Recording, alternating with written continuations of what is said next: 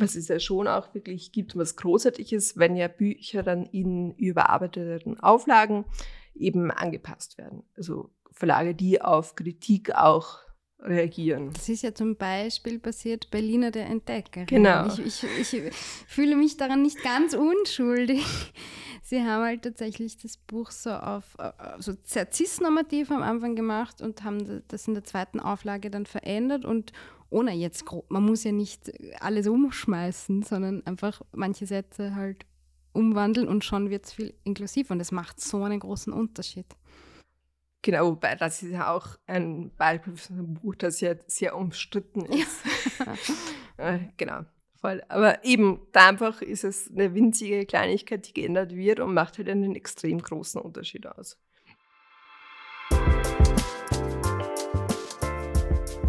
Diverse Kinderbücher, der Podcast. Hallo und herzlich willkommen zur letzten diverse Kinderbücher Podcast Episode für diese Staffel. Ich gehe danach in eine sehr wohlverdiente Sommerpause. Und für die letzte Folge habe ich mir noch was äh, Besonderes überlegt. Äh, der Podcast findet in einem bisschen anderen Format als gewohnt statt. Es ist so eine Mischung aus den beiden Genres, die ich am wenigsten mag, Gesprächspodcast und auch True Crime. äh, eingeladen habe ich die Ilona Stütz, mit der ich so ein bisschen über eben True Crime in Kinderbüchern sprechen möchte. Sie ist Kunst- und Kulturvermittlerin und beschäftigt sich mit der Repräsentation von Körpern in erzählenden Sachkinderbüchern. Sie war schon einmal zu Gast beim Spracheinterview in der Körperfolge, die könnt ihr euch gerne nochmal anhören. Aber ich finde das Thema, mit dem sie sich beschäftigt, so spannend, dass ich mir gedacht habe, das könnten wir noch intensiver drüber reden.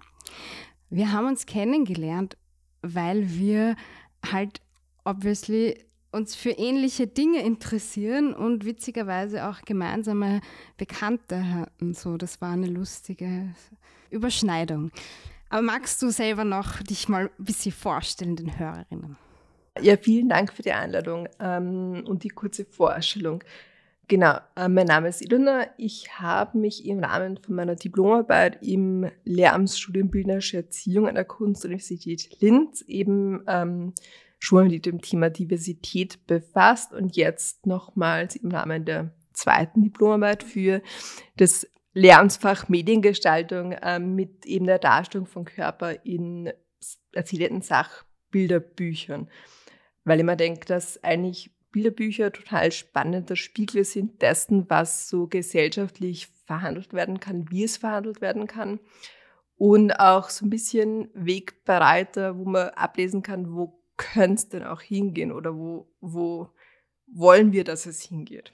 Genau, und bin dann über das Thema Körperdarstellung in Bilderbüchern nochmals in so ein Subthema reingestoßen worden. Ähm, ich habe mit vier, also mit Autorinnen und Illustratorinnen von vier äh, Sachbilderbüchern Interviews geführt, ziemlich lange Gespräche eigentlich. Und bin da aufmerksam geworden auf das Thema Übersetzungen und Änderungen, die aufgrund von Zielgruppenspezifika in Büchern gemacht werden. Genau, und das, glaube ich, ist so der gute Ausgangspunkt jetzt für dieses True Crime hier. True Crime, genau. Ich beginne nämlich mit einem richtigen True Crime. Und zwar, man merkt ja doch oft, dass so, äh, wenn es um Sensitivity Reading oder sogenannte Political Correctness geht, gerade im Hinblick auf Kinderbüchern, dass da die Haltung sehr ablehnend ist, gerade von den Verlagen. Und ich habe halt hier so ein Worst-Case-Beispiel ausgegraben, was passiert, wenn niemand auf irgendwie äh, darauf schaut.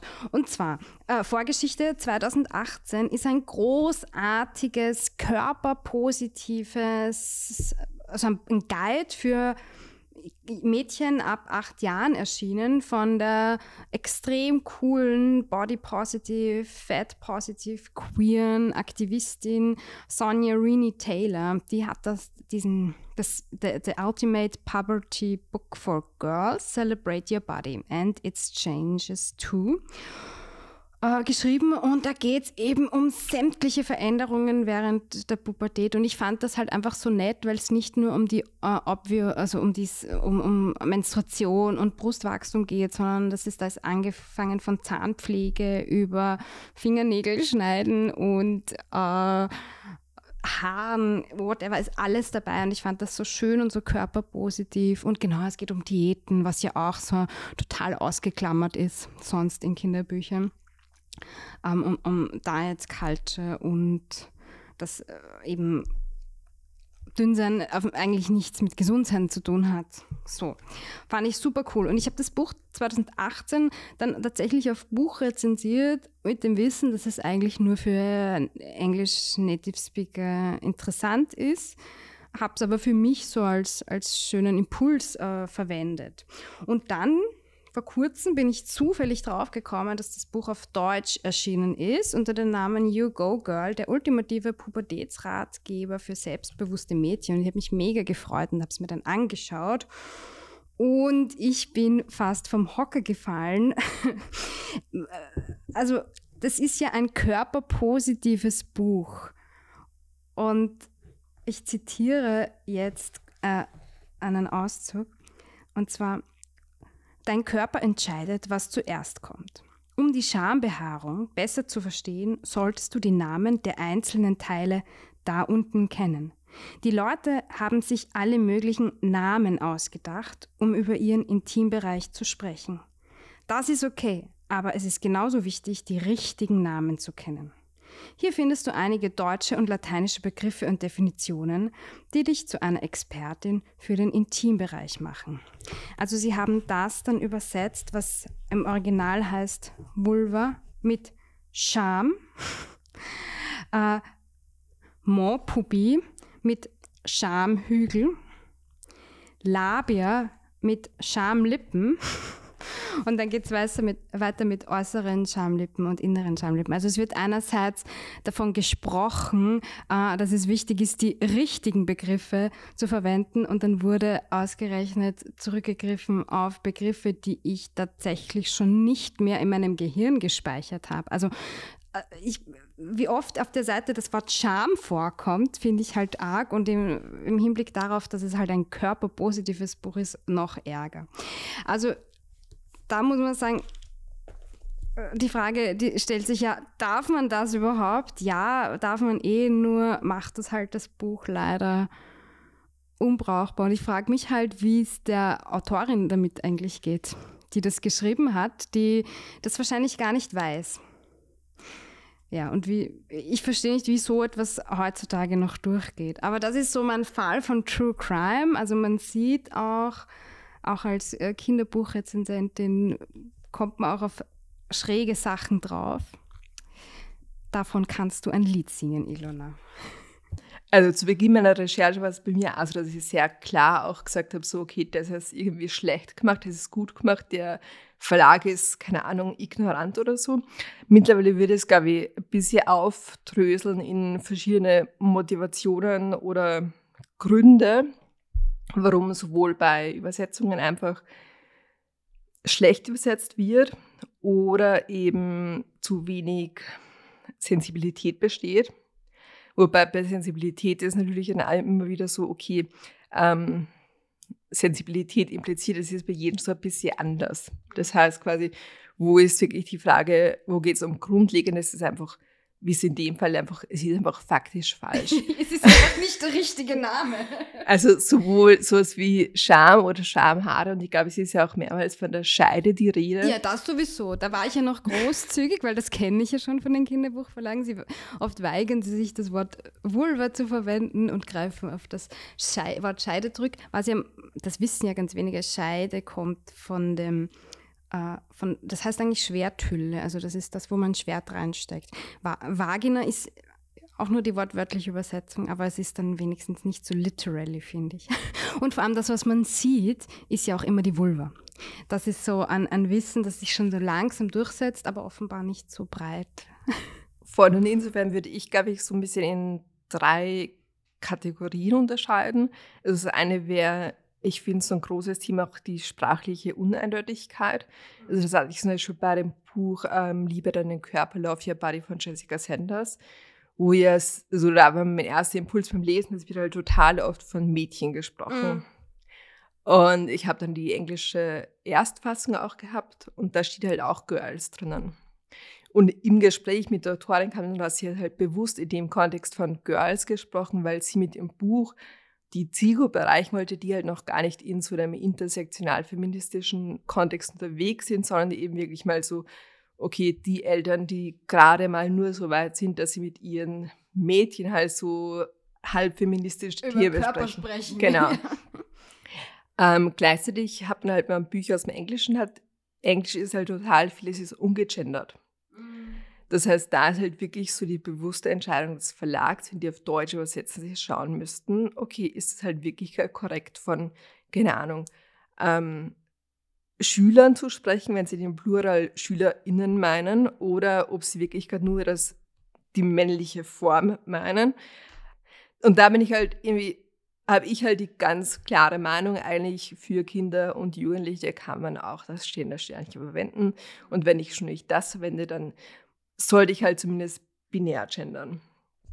Ähm, und da, glaube ich, ist halt für viele Verlage so, dass sie den gemütlichen Weg gehen oder auch vielleicht der Einstellung sind, keine Ahnung, ist halt für Kinder nicht ähm, kindgemäß. Mhm. Wobei da ja auch immer die Frage, was ist überhaupt kindgemäß? Ja, ja. Und ist es nicht vielmehr so die Frage, okay, womit fühlen sich Eltern, die Kindern Bücher kaufen oder vorlesen, halt einfach wohl? Weil wenn ich Kinder konfrontiere mit eben der korrekten Bezeichnung für Körperteile oder auch mit Menstruation im Kinderbuch und so weiter und so fort, dann, also Kinder hinterfragen das sehr viel weniger. Ja. Genau, und dann ist, glaube ich, eben das andere Ding, so eine gewisse Ignoranz auch von Verlagen, die würde ich erstmal unterstellen, auch teilweise vielleicht auch so gewisse Trends aufspringen und halt wieder halt schnell ein Kinderbuch übersetzt und wird gar nicht hinterfragt, ob man dieses und jenes vielleicht anders machen könnte oder zum Beispiel eine Expertin hinzuzieht, um über Bücher drüber zu schauen. Genau, und dann, was es ja schon auch wirklich gibt, was Großartiges, wenn ja Bücher dann in überarbeiteten Auflagen eben angepasst werden. Also Verlage, die auf Kritik auch reagieren. Das ist ja zum Beispiel passiert bei Lina der Entdeckerin. Genau. Ich, ich, ich fühle mich daran nicht ganz unschuldig. Sie haben halt tatsächlich das Buch so auf so sehr cis-normativ am Anfang gemacht und haben das in der zweiten Auflage dann verändert und ohne jetzt grob, man muss ja nicht alles umschmeißen, sondern einfach manche Sätze halt umwandeln und schon wird es viel inklusiv und es macht so einen großen Unterschied. Genau, wobei das ist ja auch ein Beispiel für ein Buch, das ja sehr umstritten ist. Ja. genau, voll. Aber eben, da einfach ist es eine winzige Kleinigkeit, die geändert wird und macht halt einen extrem großen Unterschied aus. Und ist wunderschön halt zu beobachten, dass der Verlage auch offen dafür sind.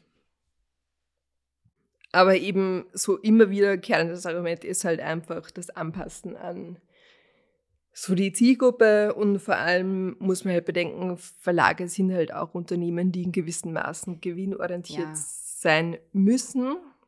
Insofern, die Kinder haben ja nicht das Geld, um Bücher zu kaufen, sondern die Erwachsenen tun das. Das heißt, es muss auch bei den Titeln zum Beispiel ist es oft so, dass ähm, geschaut wird, okay, was ist denn ein Titel, der auch aus, also aussagekräftig für Erwachsene ist, für Buchhändlerinnen, wie sie das Buch einsortieren, wo sie das Buch hingeben. Und dann eben nehmen sie die Erwachsenen in die Hand und würden sie es auch kaufen. Ähm, genau. Was war der größte Crime, der dir untergekommen ist bei deiner Recherche? Also eines der Negativbeispiele habe ich ja schon, im, als ich mal im Sprachinterview da war, schon erzählt gehabt. Das war bei Alle haben einen Po, wo ja wo es ja sehr explizit ist. Man sieht ja jede Menge nackter Körper in dem Buch auch. Da wird ja eigentlich glücklicherweise wenig ausgespart.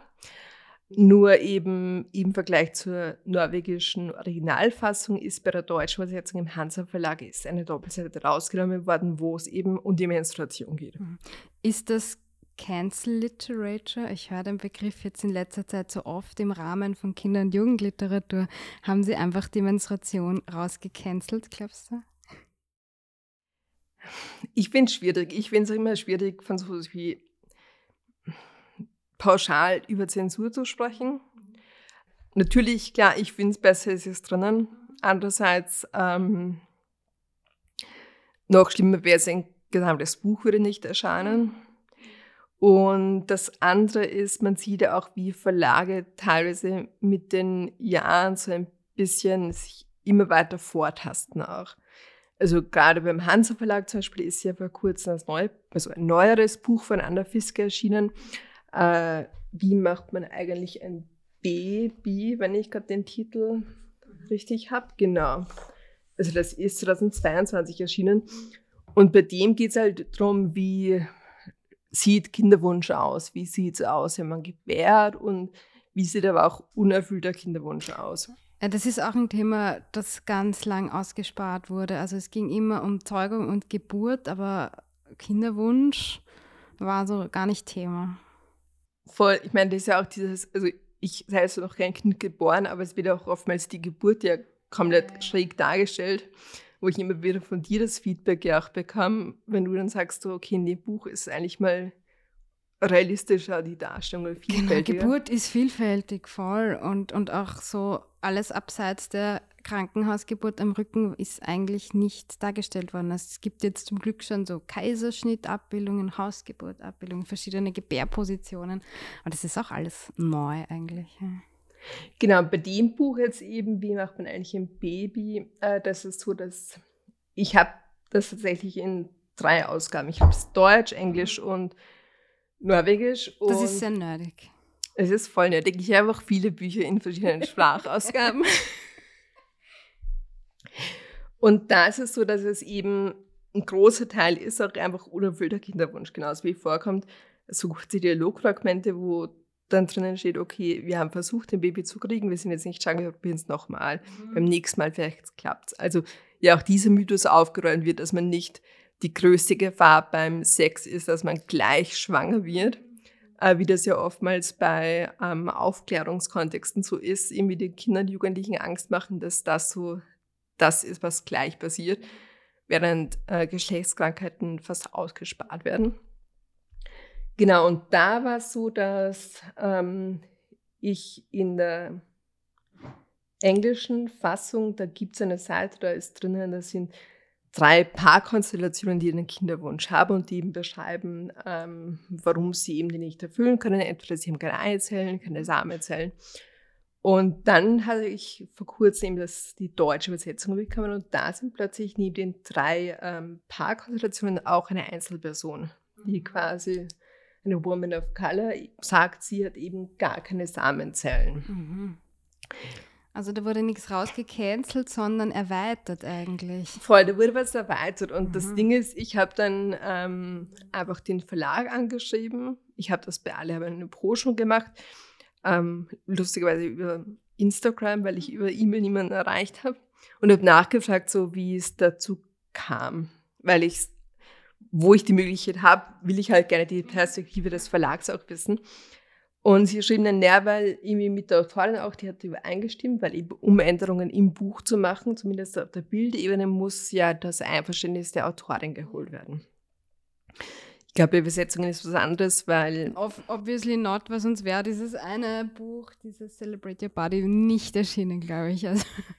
Und genau, da kam halt die, die Rückmeldung, dass eben im Gespräch mit der Autorin, die ich auch festgestellt habe, mit Feedback von LeserInnen, dass das eben nicht wirklich inklusiv ist und die Realität abbildet. Ich habe dann vermutet, okay, kann auch sein, so mit den Diskussionen um irgendwie, wie jetzt eigentlich so ähm, das Recht aussieht, von gleichgeschlechtlichen Paaren Kinder zu haben und so weiter und so fort. Habe dann aber in der Zwischenzeit auch mit das norwegische Buch organisiert da muss man auch sagen, es ist gar nicht so einfach, ähm, nicht deutschsprachige Bücher oftmals in Österreich zu bekommen. Also das ist immer ganz gut, wenn man Menschen hat, die auf Urlaub fahren. Also irgendwie so englischsprachige Bücher gehen auch ganz gut. Hast ähm, du was auf Holländisch brauchst? Ich fahre nach Holland. Und da war es dann so plötzlich in diesem ähm, norwegischen oder anlässlichen Original waren auch diese vier Kinderwunschkonstellationen. Das heißt, es ist eigentlich nicht der Verdienst der deutschen Übersetzung, dass Mhm, das gemacht mhm, worden ist, sondern okay. es ist irgendwo zwischen der ersten Auflage und dieser letzten Auflage passiert. Und da ist die Autorin Anna Fiske, also Illustratorin, Autorin, die hat halt, mit der habe ich auch ein langes Gespräch geführt und die macht halt immer auch Test-Readings. Also quasi lest Jugendlichen und Kindern voll viel ihre Bücher vor und meinte auch so im Entstehungsprozess von, von Büchern liest sie vor und kommt so auch immer wieder auf Ideen und auf Rückmeldungen. Ja. Das ist super und das ist so wichtig, weil ich, ich lese halt echt oft Bücher, wo ich mich frage, hat das jemals schon ein Kind gefeedbackt? Also ganz viele Bücher funktionieren nicht bei Kindern. Da ist es immer ein bisschen schwer, die Balance zu halten. Genau. Ja, voll. Und eben solche Gespräche mit Jugendlichen oder Kindern können ja auch irgendwie auch irgendwie Ausschlag sein für neue Bücher Mhm. neue Themen. Also sie meinte auch zum Beispiel bei Alle haben einen Po, das eigentlich auf Norwegisch heißt, alle haben eine Rückseite oder Kehrseite. Das war auch so aus einem Gespräch mit Kindern, die meinten so, was ist denn, wenn ich mich quasi mit dem Rücken zu euch drehe, was von mir ist denn dann da? Und die Kinder haben nicht gleich gesagt, ja, die Rückseite ist dann das und die meinten zu ihr, dann ist man halt gar nicht da. Mhm. Und das war dann für sie so Anlass, eben ein Körperbuch zu machen. Mhm. Genau, Und da wurde dann der Po draus. Das ist auch, Genau. auch lustig. ja. Aber ich meine, es gibt auch total viele positive Beispiele. Also es gibt ja nicht nur negative Beispiele. Ähm, das finde ich ganz wichtig auch zu betonen. Voll. Und wo man auch sagen kann, also es gibt zwar einen sehr viele großartige englischsprachige Bücher, wo man sich viel mehr wünschen würde, dass sie auch auf Deutsch erscheinen würden. Mhm. Welches wünschst du dir zum Beispiel? Also ich bin jetzt schon mal ziemlich ähm, glücklich mit Boris Akul. Ja, das ist urtoll. Und das ist auch, finde ich, total solide übersetzt, wobei man halt auch wirklich sagen muss, dass da Distrack hinzugefügt wurde. Also das, das, das haben, ich weiß nicht, ob sie es direkt übersetzt haben, aber sie haben es zumindest äh, Sensitivity readed. Sie haben es einfach durchgelesen und deswegen, da gibt es gar nichts auszusetzen. Es ist einfach nur ein schönes Buch und die Kinder lieben es. Und oh Gott, ich, ja, habe schon ein paar lustige Erlebnisse mit dem Buch gehabt. Alle blättern auf die Seite, wo die Leute nackt sind. Und manche Kinder jetzt, die ich aus dem beruflichen Kontext kenne, finden es halt super eklig, aber sie blättern immer wieder hin. Also es macht so viel, es verändert die Sehgewohnheiten so. Es ist so toll. Eben, das ist auch das Großartige mit Büchern, wenn man jetzt sagt, okay, das ist vielleicht für Kinder oder auch für Erwachsene ungewohnt.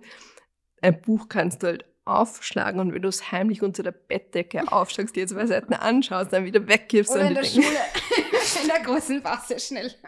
Voll. Aber eben, wenn du dann sagst, so dieses heimliche, also ich meine, keine Ahnung, wie bei uns war halt damals die Bravo und Dr. Sommer, wo man sich die Doppelseite mit den nackten Körpern angeschaut hat, weil man es so heimlich angeschaut hat. Und das Äquivalent, finde ich, sind halt einfach gute Kinderbücher.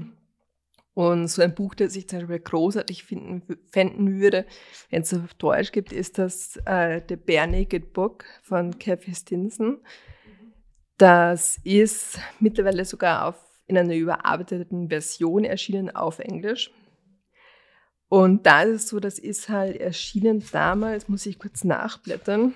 Schaut sehr alt aus. Sehr, Es- sehr vintage-mäßig. Es ist relativ alt. Ähm, genau, das ist 1986. Obwohl Erstmals ich hätte es noch zehn Jahre älter Ja, gemacht.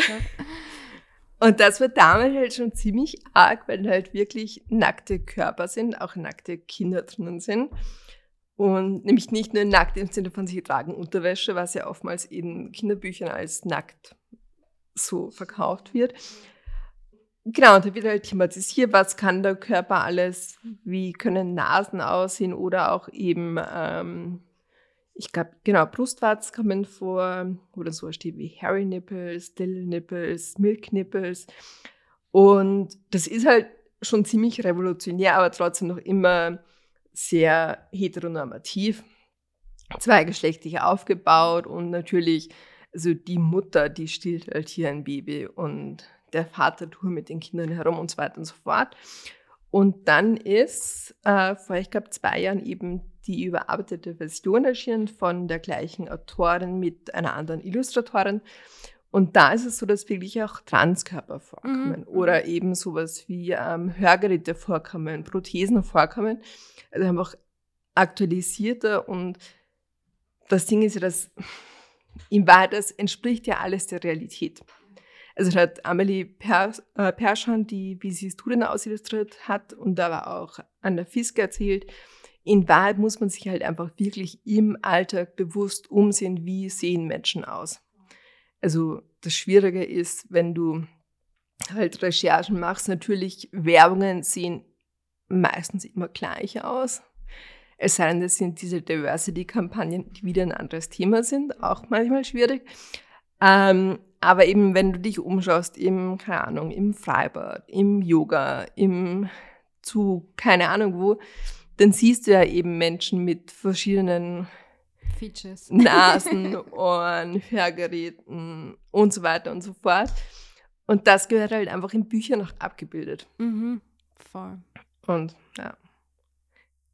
Ein Buch, das mir jetzt noch einfällt, das das Ganze vielleicht noch gut ergänzt und abschließt, weil in der Körperfolge damals ging es ja um Line, die Entdeckerin des Kindersachbuch und über die Vulva. Eines der am meisten nachgefragten Themen, die mich so erreichen, sind, ja, gibt es auch ein Kinderbuch über Penisse? Und es gab es halt tatsächlich nicht, weil das finde ich halt auch schräg, weil ich, ich finde es halt schon legitim, dass es Vulva-Bücher Vulvenbücher gibt und dass für, dafür einfach äh, Bilder und Sprache gefunden wurde. Das ist ja auch ziemlich neu, aber ja, es stimmt, Penisse werden dann doch mehr ausge, ausgeschlossen oder gecancelt. Und es ist dann jetzt tatsächlich das äh, Nachfolgewerk von Lina, die Entdeckerin, äh, erschienen. Es heißt Bruno will hoch hinaus und ich habe es vor zwei Tagen schon von der Post abgeholt. Ich finde es ich find's super gelungen und ich finde, also das Thema, das wusste ich halt ehrlich gesagt auch nicht, wie präsent das Thema ist, bevor ich nicht selber ein Kind mit Penis bekommen habe. Wie, wie viel Raum dann das Thema einnimmt. Und wir haben das schon angeschaut und ja, es ist, kommt durchaus, stößt absolut auf Interesse. Ich habe gesagt, ich sage immer das Penisbuch. Und nein, das ist das Raketenbuch. Ah ja, stimmt, das Raketenbuch, genau. Ja, ich habe es noch nicht rezensiert, folgt demnächst am Blog. Ja, also ich glaube, es ist irgendwie so, das Ding ist halt, ganz lange sind so Mädchen so ein bisschen, also die Norm ist halt immer so, wenn man vom Menschen spricht, das kennt man ja eh aus, keine Ahnung, der Medizin auch, dann ist halt immer so, dieser Standardmensch ist halt männlich. Insofern ist es sicher mal gut gewesen, viele Bücher für Mädchen auch zu bringen, um so Klischees Für die anderen aufzubrechen. quasi so, ja. Und da glaube ich auch, das hat so ein bisschen auch wieder den Weg geebnet für quasi alles, was dann nicht dieser Binarität entspricht. Ähm, aber wir wissen ja auch, dass vor allem Jungs oder Menschen mit Penissen, ich meine, es hat ja jeder Fragen zum, zum Körper. Insofern ist es ja auch total wichtig, da ein Buch zu haben. Und ähm, Jessica Sanders hat ja auch quasi ein Buch für Mädchen gemacht, Liebe deinen Körper und dann sein ganzer Kerl Mhm. Ähm, wo sie ja ganz stark auf dieses Thema ging, mit äh, diese toxische Männlichkeit Mhm. aufzubrechen. Voll. Das ist, das ist, finde ich, gerade die nächste große Baustelle, die man nach Body Positivity angehen sollte in dem Bereich. Ja, danke, liebe Ilona, dass du da warst und für deine super spannenden Einblicke in deine ex, äh, exkribische Forschungsarbeit, in dein True Crime. Leseratte Roh hat auch ein Buch gelesen, das sie unbedingt noch vorstellen möchte. Und ich habe lustigerweise parallel ein Buch gelesen, das heißt Die Transition Baby und ich kann es auch sehr empfehlen. Und ich bin dann äh, zufällig draufgekommen, dass unser beider Bücher, beide von Linus Giese, Sensitivity geredet wurden. Und das fand ich eigentlich ganz einen netten Zufall. Und gerade bei dem Buch, das ich gelesen habe, es nimmt der Schl also die Schlagkraft nimmt dadurch nicht ab. Das Buch wurde nicht weich gebügelt oder was auch immer, was die große Angst ist, sondern es ist ein ziemlich großartiges Buch. Das weiß ich, das kann ich für, wenn wir doch nur Löwen wären, noch nicht sagen, weil ich habe es noch nicht gelesen. Ich vertraue dazu 100 Prozent auf das Urteil von Roh. Leseratte Roh empfiehlt. Hallo, Ich stelle euch heute das Buch Wenn wir doch nur Löwen wären vor. Es ist von der Autorin Line Baustö und ist Original eigentlich ein norwegisches Buch, das halbes übersetzt wurde auf Deutsch. In dem Buch geht es um ein, um ein Transmädchen eigentlich. Ähm, die Hauptfigur ist ein Mädchen namens Marlin ähm, in deren Klasse plötzlich ein, Mäd ein, Mädchen kommt. Das Mädchen wirkt eher sehr mädchenhaft, unter Anführungszeichen jetzt, wie ein typisches Mädchen halt, und heißt Leona. Ähm, ähm, Marlin dacht, denkt, wollte irgendwie mit Leona befreundet sein, weil sie halt denkt, Leona heißt ja Löwe. Deswegen denkt sie, sie ist ein starkes und selbstbewusstes und, und Mädchen und so und dass sie einfach gerne so eine Freundin hätte. Es stellt sich dann aber aus, dass sie überhaupt nicht selbstbewusst und stark ist, sondern eher sehr schüchtern und sehr leise. Aber ähm, Mali nimmt sich trotzdem vor, mit Leona befreundet sein zu wollen. Sie werden auch noch gute Freunde, ähm, aber und aber halt immer, wenn sie was Falsches sagt, hat immer Angst, was Falsches zu sagen, weil die Stimmung dann plötzlich kippt halt. Ihre, ihre Mama hat sich auch unumsichtlich die Leona ähm, aufgedeckt bei ihren Lügen. Sie, ähm, Marlene, Marlene hat nämlich Leona gefragt, warum sie denn hierher gezogen ist. Ähm, und sie hat gesagt, weil ihr Vater einen neuen Job bekommen hat und, die, und ihre Mama hat gesagt, hat ihre Mama gesagt, hat ihre Mama dann ähm, gesagt, nein, ihr Vater hat kein, ähm, neuen, keinen neuen Job bekommen ähm, und so, aber sie hatte nicht den wahren Grund gesagt, warum sie umgezogen sind, den werdet ihr dann später erfahren. Ja, und das war halt ziemlich peinlich für Leona, glaube ich. Und dann hat sich mein schon so gedacht, so, okay, ähm, lügt mich jetzt an. Auf jeden Fall waren noch weitere Lügen, so, also zum Beispiel Lügen, Beispiel beim Umziehen benutzt, hat sie immer so einen Laken benutzt zum Umziehen, damit man nichts von ihrem Körper gesehen hat, wirklich nichts von ihrem Körper. Und dann hat halt ein, ein böses Mädchen in der Umkleidekabine ihr das, das Laken weggenommen. Und dann hat sie die Unterhose anscheinend irgendwie runtergezogen. Und dann haben sie halt gesehen, dass Leona einen Penis hat und eigentlich gar kein geborenes Mädchen ist eigentlich. Und das hat alle sehr geschockt, vor allem diese bösen Mädchen waren richtig gemein zu ihr und dann wurde sie sehr geärgert. Sie kam dann erstmal mehrere Tage lang nicht in die Schule. Marlin hat leider, es bereut sie auch sehr, hat zu den bösen Mädchen geholfen, hat immer so genickt und hat auch Leonas Geheimnisse ausgeplaudert, was ich nicht, was nicht okay war natürlich. Auf jeden Fall ist Leona dann unheimlich in die Schule gekommen. Und dann ähm, hat Marlin sie überreden, überreden können, dann tat es ihr leid und dann waren sie wieder ganz gute Freunde und es war ihnen egal, was sie denken sie. Und dann ähm, der wahre Grund, warum sie übrigens hergezogen ist, weil sie früher gemobbt wurde in ihrer Schule.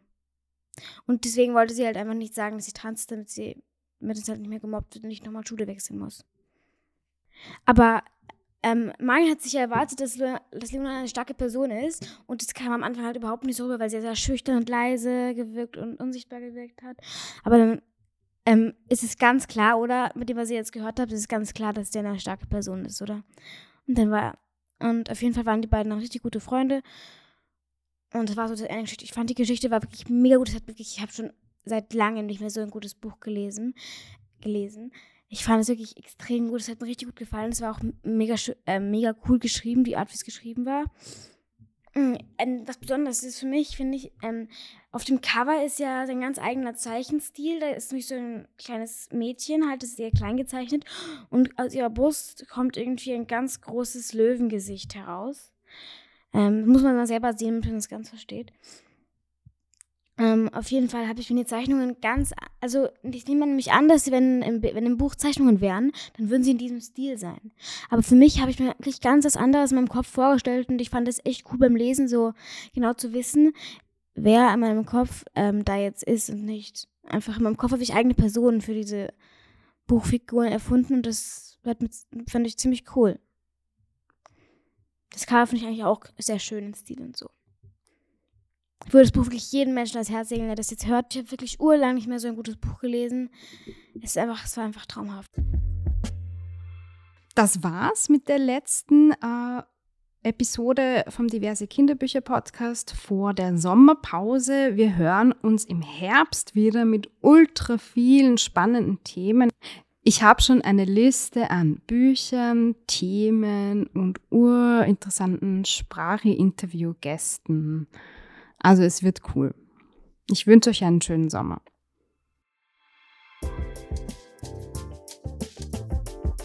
Diverse Kinderbücher, der Podcast. Ein Podcastwerkstatt Original.